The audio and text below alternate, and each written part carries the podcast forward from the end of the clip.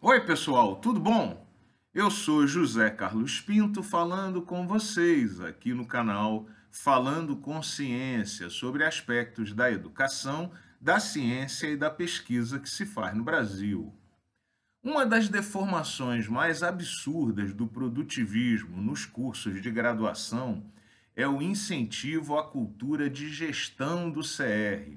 O CR, ou coeficiente de rendimento, é uma espécie de média do desempenho médio de um estudante ao longo das disciplinas dos cursos de graduação em um determinado período específico dessa trajetória.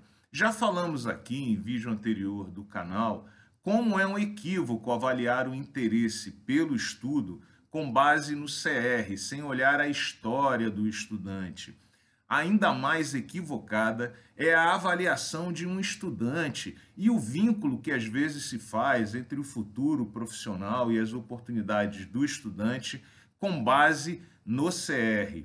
E, estranhamente, essa cultura do CR é estimulada pelas próprias universidades, que divulgam em suas páginas da internet, às vezes, algoritmos complexos, cheios de pegadinha sobre como o CR é calculado, transformando o CR numa espécie de jogo e usando esse número para estabelecer rankings que comparam diferentes estudantes, incentivando, obviamente, a competição entre eles e vinculando também oportunidades de pós-graduação e bolsas de pesquisa a esse número.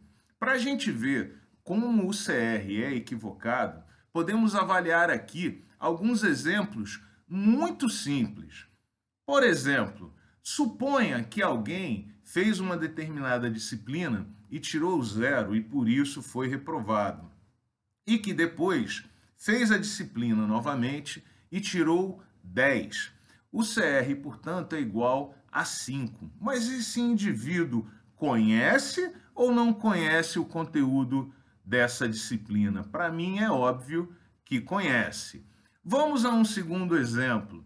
Suponha que um indivíduo tirou 7 em química e 7 em física e, portanto, tem CR igual a 7. E que um outro indivíduo tirou 9 em química e 5 em física e tem o mesmo CR igual a 7. Pergunto a você, quem está mais bem preparado para uma bolsa de pesquisa ou um curso de pós-graduação? Será que faz sentido fazer essa pergunta sem avaliar as habilidades específicas de cada um dos estudantes? Vamos agora a um outro exemplo. Suponha que um indivíduo tirou 10 em Física 1 e 5 em Física 2, que é uma continuidade mais complexa do primeiro curso e, portanto, tem CR igual a 7,5. Suponha agora que um indivíduo tirou 5 em Física 1 e 10 em Física 2, que é aquela continuidade mais complexa do mesmo curso, e tem o mesmo CR igual a 7,5. Quem será, na sua opinião, que sabe mais física?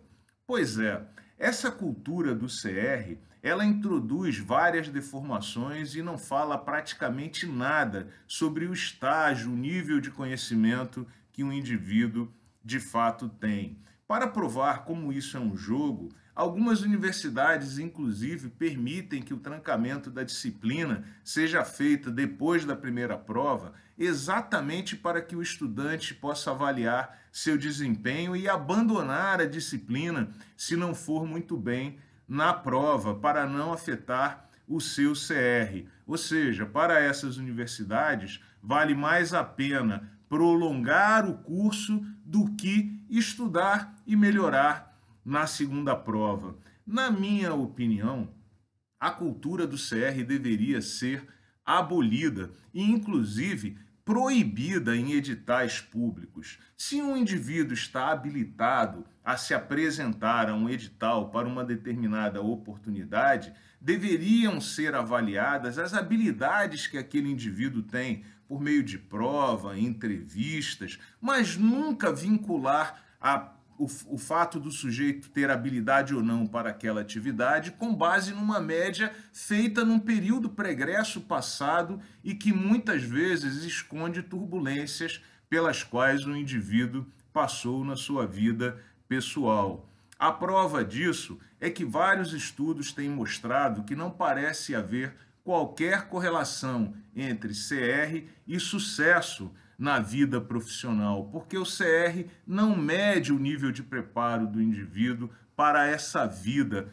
profissional. Mas a questão ficou tão séria que essa questão do CR foi parar na justiça várias vezes e você vai ver aqui embaixo, como sempre, na descrição do vídeo, alguns casos que estão sendo discutidos entre estudantes e instituições de ensino por conta do cálculo e da divulgação do CR. Enfim, vamos acabar com essa cultura de gestão desse número. Não importa como foi a trajetória, o que importa é o preparo específico que um estudante, um indivíduo, um profissional tem para executar uma atividade naquele momento em que ele se apresenta. E vamos nos ocupar mais de estudar e aprender e não digerir o CR.